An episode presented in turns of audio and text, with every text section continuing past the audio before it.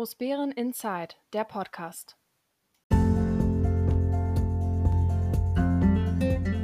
Hallo, hier ist Großbären Inside. Hallo, der Podcast, der etwas andere Nachrichtenkanal über die Gemeinde Großbären und die Ortsteile Heinersdorf, Kleinbären und Diedersdorf. Mein Name ist Dirk Steinhausen und wir haben heute den 9. Juli 2021. Und ähm, ich habe wieder einige Themen für euch zusammengestellt. Ob sie spannend sind oder nicht, das muss man dann jeder für sich selbst entscheiden. Weil nach der einen Woche Urlaubspause muss man natürlich schon konstatieren, konstatieren, dass es nicht so viele Themen zurzeit gibt, weil einfach mal politische Sommerpause ist. Und wir natürlich immer noch so ein bisschen die Nachwirkungen des Lockdowns hinter uns haben. Das heißt, es sind wenig Veranstaltungen geplant, weil eine Planung einfach in solchen Rahmenbedingungen nur schwer möglich sind. Aber gut, wir müssen mal schauen, wie es dann zukünftig weitergeht. Äh, ich habe wieder Feedback bekommen und äh, freue mich darüber. Ich habe so ein bisschen dann das versucht aufzugreifen. Ähm, ich bin gefragt worden, was mit unserem Übergangswohnheim ist, ähm, beziehungsweise auch was mit dem Glasfaserausbau in unserer Gemeinde ist. Da habe ich dann jeweils ein bisschen was gesagt. Wer dann noch mehr Informationen haben möchte, so möge sich bitte melden. Dann müsste man das nochmal etwas stärker und tiefer gehen betrachten. Ihr alle seid weiter aufgefordert, mir natürlich fleißig Vorschläge und Wünsche zu geben. Und äh, wie immer am Ende des Vorwortes äh, wünsche ich euch vor allem viel Spaß und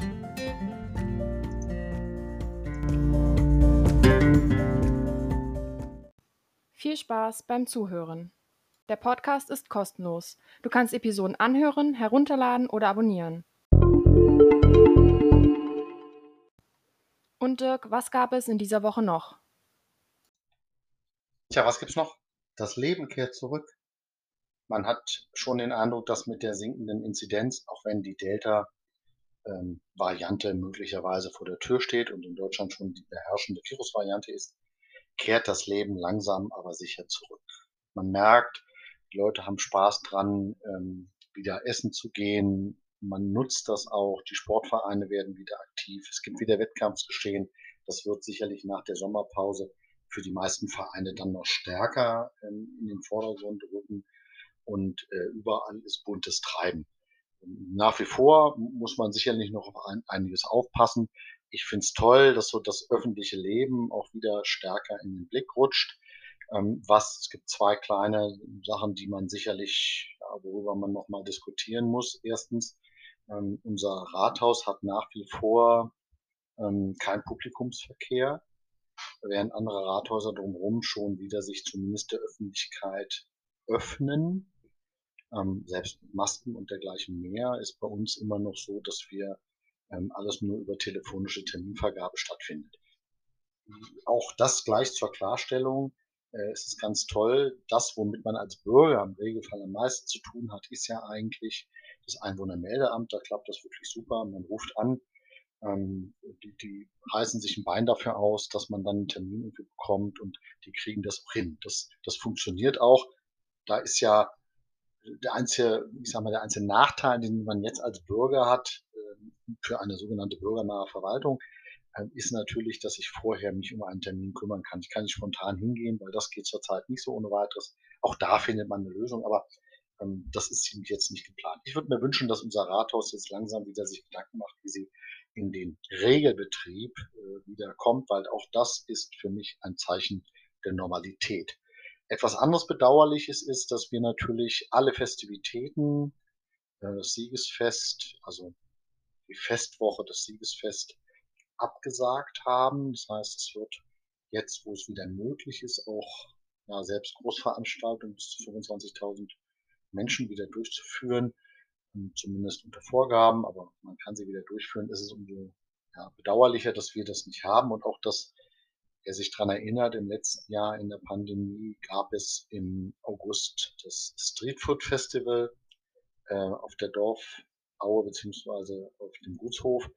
Und das war eine schöne Veranstaltung. Sie war unter Hygienemaßstäben durchgeführt. Leider hat der Betreiber äh, sich dies Jahr gegen Großbären entschieden, sondern er ist nach Rangsdorf gegangen. Das war letzte Woche und er wird Ende, ich glaube Ende August nochmal in Marlow sein. Da wird dann das Fest dort stattfinden. Schade, es hätte uns als Gemeinde gut getan, auch sowas zu haben, weil ähm, auch wenn man jetzt wieder verstärkt in die Öffentlichkeit gehen kann und man kann auch wieder in Anführungsstrichen feiern, zwar mit Abstand und Sicherheitsmaßnahmen, aber man kann wieder feiern, dann hätte das sicherlich gut getan, bei einer entspannten Runde eines Saftes, eines Bieres, eines, eines Proseccos, wie auch immer, sich zusammen hinzusetzen und einfach ein bisschen zu quatschen, gerade mit Leuten, die man vielleicht nicht jeden Tag sieht.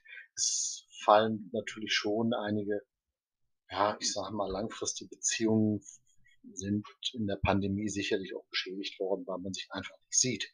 Aber gut, das ist so, wir werden das hinkriegen. Wie gesagt, das Leben kehrt zurück nach und nach. Ich bin ein positiv denkender Mensch und ich hoffe, dass wir auch weitere Fortschritte haben und dass die Delta-Variante irgendwie an uns vorbeirutscht und wir dann wirklich irgendwie, ja, mit großen Schritten in die Normalität gehen. Und Dirk, was gab es in dieser Woche noch? Wer die Medien aufmerksam verfolgt hat, der wird ja mitbekommen haben, dass wir in Großbären ein Übergangswohnheim haben. Dieses Übergangswohnheim hat in letzter Zeit, also in den letzten Jahren, immer mal für Beschwerden über den Zustand ähm, ja, gesorgt und es gab dann äh, immer Stimmen, die sagten, ja, da muss was passieren, da muss es schöner gemacht werden, besser gemacht werden, modernisiert werden. Diese Modernisierung ist jetzt angegangen äh, oder wird jetzt angegangen. Es gibt den, ein, ein Bauprojekt, dass das Übergangswohnheim in Großbären eben äh, von der Eigentümer, von den Eigentümern, muss man sagen, äh, jetzt saniert werden soll und äh, es wird von Grund auf erneuert und modernisiert. Der entsprechende Antrag wurde schon mal im April im Bauausschuss diskutiert. Damals hat man ihn noch abgelehnt weil einige Punkte ähm, gemäß unseren Satzungen nicht gepasst haben. Also da ging es dann um Stellplätze. Ne? Also bei uns in Großbären ist es so, dass für jede Wohnung, die man schaffen möchte, äh, für jedes Haus, das man bauen möchte, gibt es eine grundlegende Sache, nämlich die Stellplatzsatzung, die sagt einfach, zwei Parkplätze sind zu schaffen. Und wenn man jetzt, äh, ich sag mal, nur 20 Parkplätze hat, dann kann man nur maximal 10 Wohnungen schaffen. Und das hat dann irgendwann, ähm, gibt es dann eben bei den Grundstücken noch andere Sachen, so äh, Versiegelungsquoten, also wie viel der Grundfläche darf ich versiegeln, wie viel soll noch grün bleiben und etc. Und da beißt sich das dann irgendwann und so war das auch. Wir werden mal sehen, irgendwann demnächst wird das sicherlich im Bauausschuss nochmal vorgestellt werden, weil man ja durchaus dort äh, verschiedene Dinge hat. Nicht falsch verstehen, ein ähm, Asylwohnheim oder ein Übergangswohnheim, was wir in der Gemeinde haben, haben wir bisher ja äh, relativ gut hinbekommen. Zu Zeiten der Flüchtlingskrise ähm, war das Ding äh, überbelegt, proppenvoll. Ähm, da war es auch notwendig. Da mussten auch die sogenannte komplette kommunale Familie im gesamten Landkreis Teltow-Fleming äh, ja alle an einem Strang ziehen und jeder musste, jede Gemeinde musste dann auch Wohnraum schaffen für die vielen Menschen, die da gekommen sind. Fakt ist aber auch, dass gerade das Schaffen von Asylplätzen nicht Aufgabe einer kleinen Gemeinde wie Großbären ist, sondern das sieht der Gesetzgeber letztlich vor, das machen die sogenannten Mittelzentren. Und Mittelzentren bekommen dafür, dass sie Mittelzentrum sind, auch Geld. Es gibt nämlich eine Einteilung, die da lautet, du hast einen Metropolraum, das ist dann Berlin, ähm, ne, oder dann eben Großstädte, muss man sagen. Und du hast dann eben Mittelzentrum, die haben eine übergeordnete Bedeutung. Und du hast, früher nannte sich das Grundzentrum, jetzt sind es nur ähm, Orte mit normalem Bedarf, wie man so schön sagt.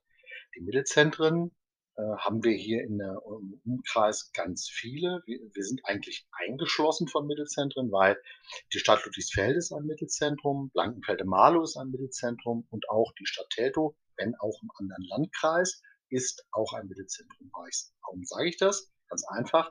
Es ist eigentlich Aufgabe der Mittelzentren, dass ähm, die Übergangswohnheime zu betreiben und zu halten.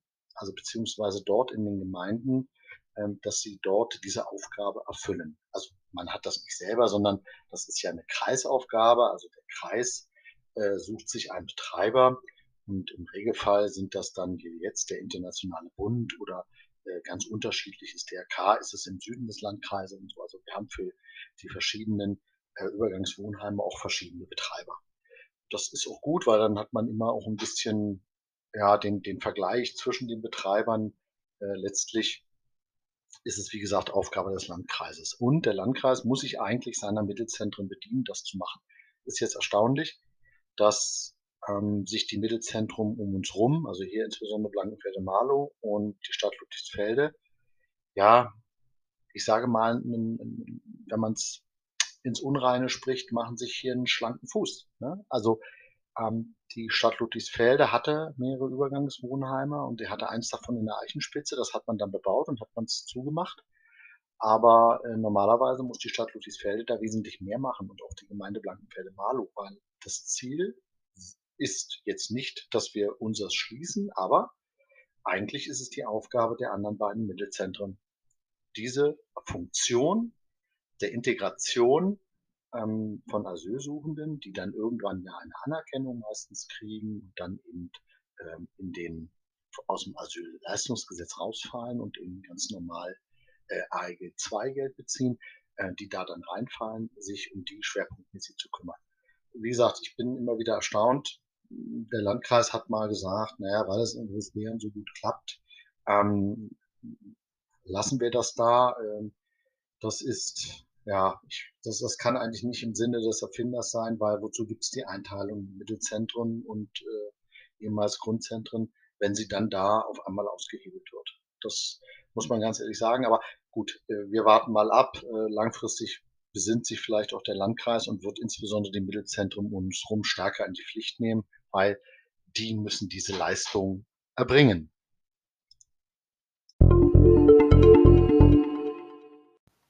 Und Dirk, was gab es in dieser Woche noch? Ja, was gab es noch in der abgelaufenen Woche? Naja, wir hatten eine Gemeindevertretersitzung, die allerdings thematisch, ähm, außer die Begrüßung, äh, war da nichts im öffentlichen Teil, sondern die komplette Gemeindevertretersitzung war im nicht öffentlichen Teil und hatte die Tagesordnungspunkte Personalangelegenheiten.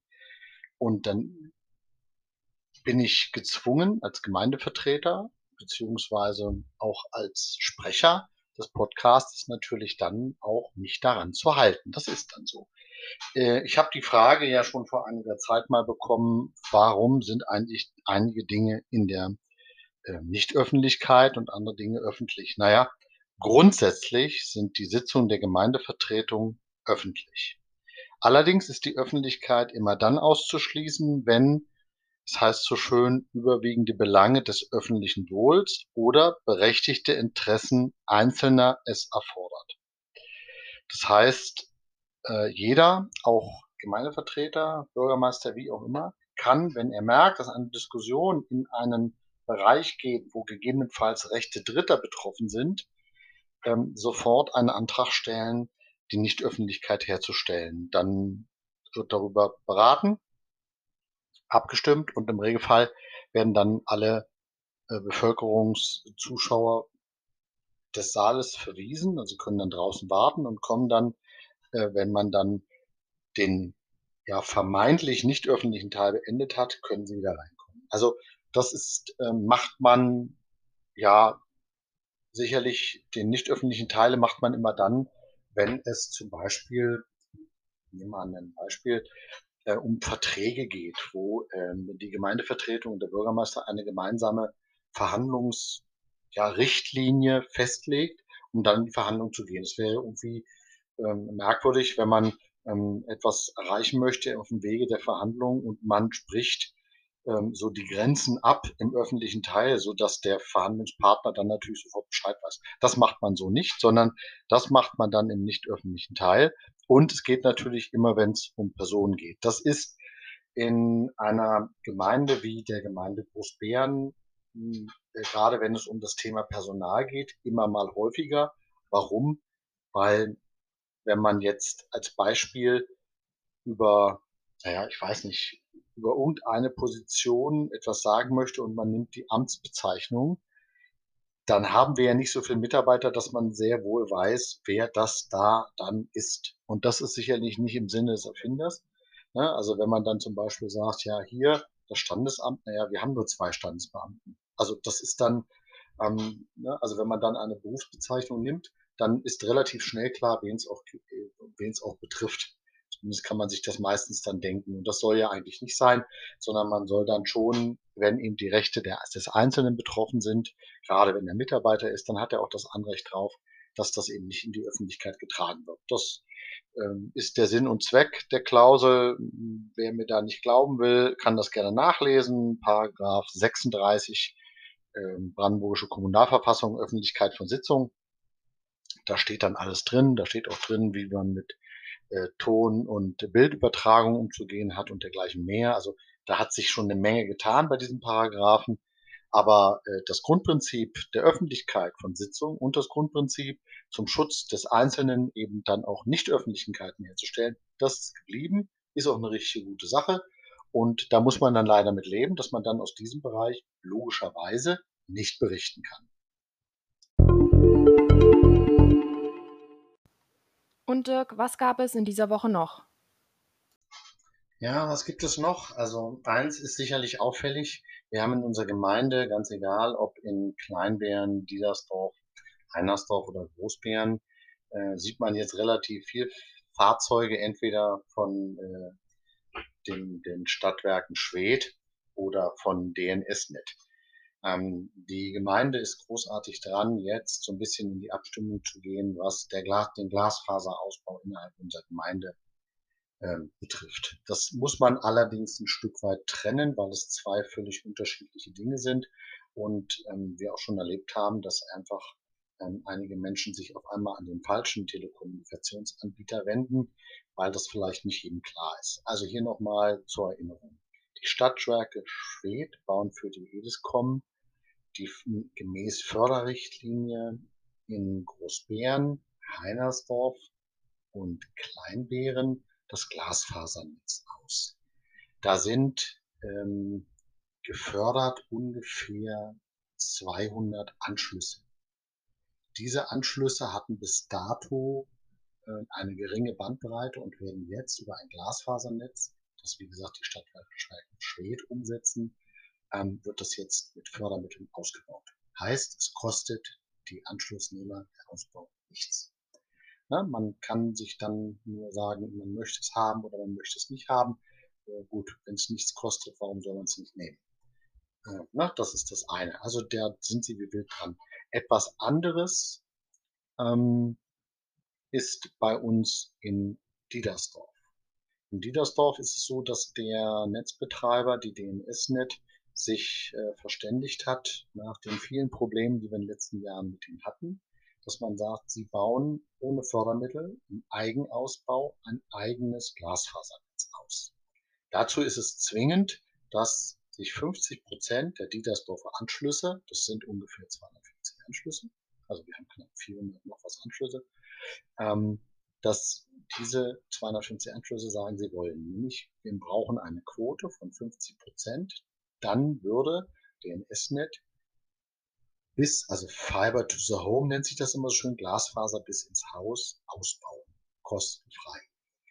Ähm, deswegen bemühen wir uns jetzt alle, sprechen unsere Nachbarn an in der Hoffnung, dass wir dann wirklich die 50%-Quote erreichen, weil dann hätten wir ähm, einen epochalen Sprung gemacht, was die Breitbandversorgung im Dorf angeht und natürlich auch was die Nutzung von Breitbandlösungen betrifft. Warum ist das wichtig? Ganz einfach. Ähm, die normalen Netze können höchstens bis, ich sag mal, stabil bis 100 Mbit liefern, je nachdem, wie weit weg die Leitung ist. Es geht angeblich noch mehr, aber im Regelfall reicht das schon. Ähm, aber wir wissen alle, Technik schreitet voran. Es wird immer mehr Internetleitungen, Datendurchsatz benötigt und man kann eben jetzt äh, bis zu einem Giga, also 1000 Mbit ähm, im Endeffekt über die Glasfaserleitung und auch da noch mehr abbilden. Das ist äh, ganz interessant. Wie gesagt, es, man muss immer sehen, äh, alle, die im Ortsteil Großbären, im Ortsteil Heinersdorf, im Ortsteil Kleinbären ist, für die ist nur der Ausbau gedacht über die Fördermittel. Das sind die 200 Anschlüsse von, ich weiß nicht, ich schätze mal von 3000 Anschlüssen werden dort 200 mit Fördermitteln ausgebaut. Danach gehe ich davon aus, dass die ESISCOM sicherlich ein ähnliches Projekt fährt und auch da noch Leute versucht, je mehr mitmachen, umso mehr werden ans Glasfasernetz dann kostenfrei angeschlossen. Bei uns in Diedersdorf ist, wie gesagt, die DNS-Net, die fährt jetzt hier und her und holt sich die Verträge und wir sind guter Dinge. Wir haben, äh, wenn ich die richtige Zahl sehe, schon über 30 Prozent, 35 Prozent ungefähr. Bin guter Dinge, dass äh, im Dorf immer mehr Menschen mitmachen, dass wir die 50 Prozent bekommen und dann ähm, hat das Dorf eine super Voraussetzung, auch zukunftsfähig zu sein für die nächsten Jahre. Warum ist so ein Breitband wichtig? Weil die Frage habe ich nämlich bekommen per E-Mail, warum ist der Breitbandausbau eigentlich so entscheidend? Warum setzt ihr euch dafür so ein? Ganz einfach. Viele Anwendungen, die wir uns heute vielleicht noch nicht so hundertprozentig vorstellen können, sind aber de facto nur mit schnellen Datenverbindungen möglich wenn Sie jetzt ähm, das autonome Fahren, von dem man vielleicht schon gehört hat, dass eben Busse fahren ohne Fahrer drin, funktioniert nur, äh, wenn man eine entsprechende Netzabdeckung hat mit 5G. 5G bedingt aber Glasfaserausbau in der Erde. Oder wenn Sie ähm, Daten hin und her schicken wollen, große Datenmengen, dann brauchen Sie eben auch diesen Durchsatz. Was sind große Datenmengen und warum braucht man die vielleicht? Na ganz einfach Langfristig ist es so, dass vielleicht verschiedene Leistungen, Dienstleistungen, die unser Bürgeramt, unser Einwohnermeldeamt oder wie auch immer jetzt erbringt, dann vielleicht auch in Außenstellen erledigt werden kann. Oder dass man den Weg Richtung, naja, ich will nicht sagen Gemeindeschwester, aber äh, eine Datenleitung zu einem Arzt, dass man ein Bild hin und her schicken kann, äh, bedingt auch eine große Datenleitung. Und je mehr man im Endeffekt Daten hin und her schicken kann, ja, umso größer sind die Gefahren, dass äh, man auf Datenschutz und so achten muss, alles gut.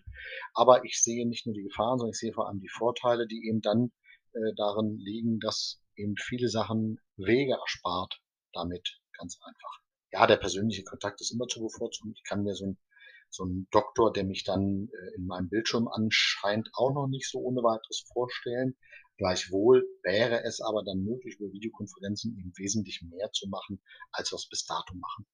Aber gut, ähm, vielleicht so mal zur Unterteilung zwischen dem, was jetzt gerade bei uns in, den, in, in, in der gesamten Gemeinde passiert mit dem Glasfaserausbau. Das ist insgesamt der Weg in die Zukunft für diese Gemeinde.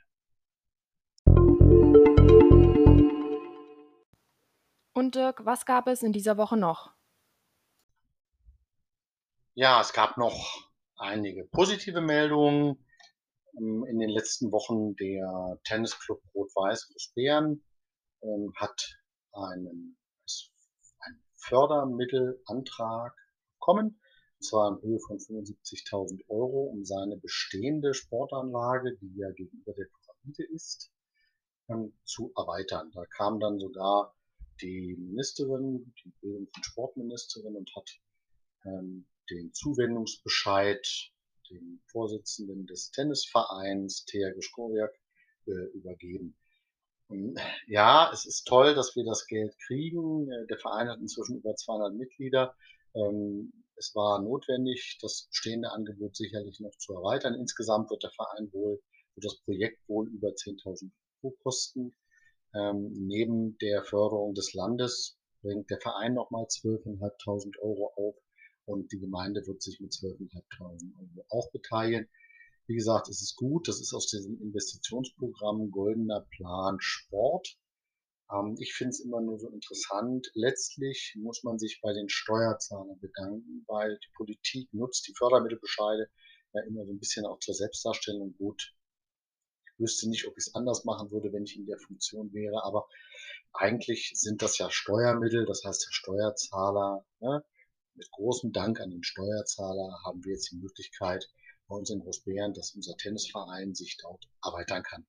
Das ist aber bei allen Fördermittelbescheiden so, dass sie letztlich zwar vergeben werden und mit großem Bomborium meistens noch übergeben, aber nichtsdestotrotz ist es alles das Geld des Steuerzahlers und dem muss man dankbar sein.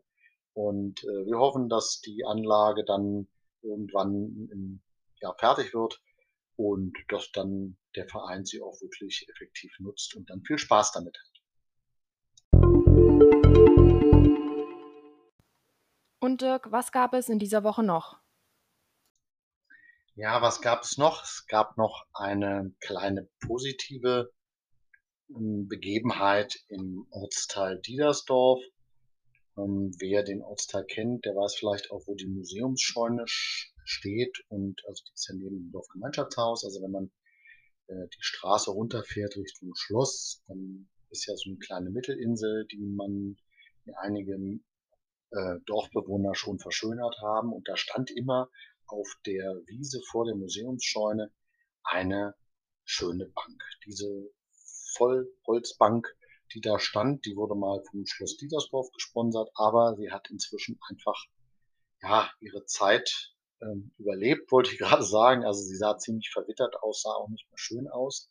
Und wir haben ähm, im, Ortsbeirat immer mal drüber diskutiert, was wird jetzt an der Stelle. Wir wollten eine neue Bank haben, haben auch mit der Gemeinde gesprochen. Da gab es dann auch zwei, drei Vorschläge, die aber äh, nicht so auf Begeisterung gestoßen sind, ähm, weil es gab so eine, man muss sich das vorstellen, es gab einen Plan, so eine Art Betonbank dahinzustellen, die mit kleinen Mosaiken beklebt sein, sähe sicherlich toll aus, aber nicht an dieser Stelle. Und wie es dann manchmal so ist im Leben, gerät eine Idee, ich will nicht sagen in Vergessenheit, aber sie gerät ein Stück weit aus dem Blickpunkt. Also war sie irgendwann weg und dann hat ein Dietersdorfer, nämlich Bodo Henning, irgendwann gesagt, ja, das, das machen wir jetzt irgendwie in Eigenregie und hat mit seinem Nachbar gesprochen, dem Thora Fendt. Ähm, das ist, wer sich auskennt im, im, kulturellen Bereich in unserer Gemeinde, der wird an äh, der Kettensägen, äh, an der Holz, Kultur, also Holzkunst mit einer Kettensäge wahrscheinlich auch nicht vorbeikommen. Jedenfalls haben die beide sich abgestimmt. Der Torwald hat dann die Bank gebaut und er hat sie uns ähm, jetzt am letzten Dienstag vorbeigebracht. Wir haben sie dann aufgebaut und hingestellt und sie ist wirklich auch wieder aus Vollholz, also man kann sie nicht klauen. Das ist ein schönes Stück. Er hat dann noch das, das Wappen im Endeffekt der Gemeinde dort äh, mit einem Laser eingearbeitet ähm, und hat sie eben dem Dorf gespendet. Äh, mein besonderer Dank gilt A, dem, ja, dem Ideengeber, Bodo Henning, aber auch Thor Wendt, für die tolle Arbeit, die sie da gemacht haben. Ich freue mich darüber, weil das ist ehrenamtliches Engagement, wenn jemand sagt, komm, ich baue euch da eine Bank und die sieht dann auch gut aus. Und das tut sie. Sie sieht wirklich hübsch aus. Also jeder, der jetzt vom Parkplatz mal zum Schloss runterläuft, wird sie sehen. Und äh, man kann sich auch mal hinsetzen. Ich habe schon Probe gesessen, also man sitzt auch sehr gut. Wie gesagt, das ist dann so kleine Ideen, die dann umgesetzt werden, die ja das Dorfleben dann auch lebenswerter machen, weil es eben Menschen gibt, die sich um unser Dorf kümmern und sagen, ich habe hier eine tolle Idee, wir machen das. Da muss ich mich jetzt in Dorf nicht beschweren. Wir haben eine wirklich äh, gut bürgerliche ähm, eine bürgerliche Zivilgesellschaft, die sich engagiert. Das ist in den anderen Dörfern auch so, das weiß ich. Aber es ist immer mal schön, wenn man sieht, was dann daraus dann auch etwas Produktives und sei es für eine schöne Holzbank, dann daraus auch äh, sich entwickelt.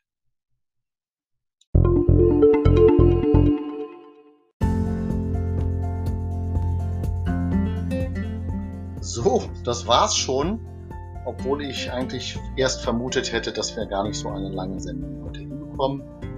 Haben wir es dann doch geschafft. Ich bedanke mich jedenfalls fürs Zuhören und hoffe, ihr seid dann nächste Woche dabei, wenn es dann wieder heißt Großbärenzeit. Wenn ihr Fragen, Kritik oder Anregungen habt, die könnt ihr mich gerne ansprechen. Wenn nicht persönlich, dann gerne auch per Mail unter info@großbärenzeit.de. Ich freue mich jedenfalls auf die nächste Woche. Wir hören uns dann wieder am 16. Juli 2021. Bleibt gewogen, bleibt gesund. Euer Dirk Steinhausen.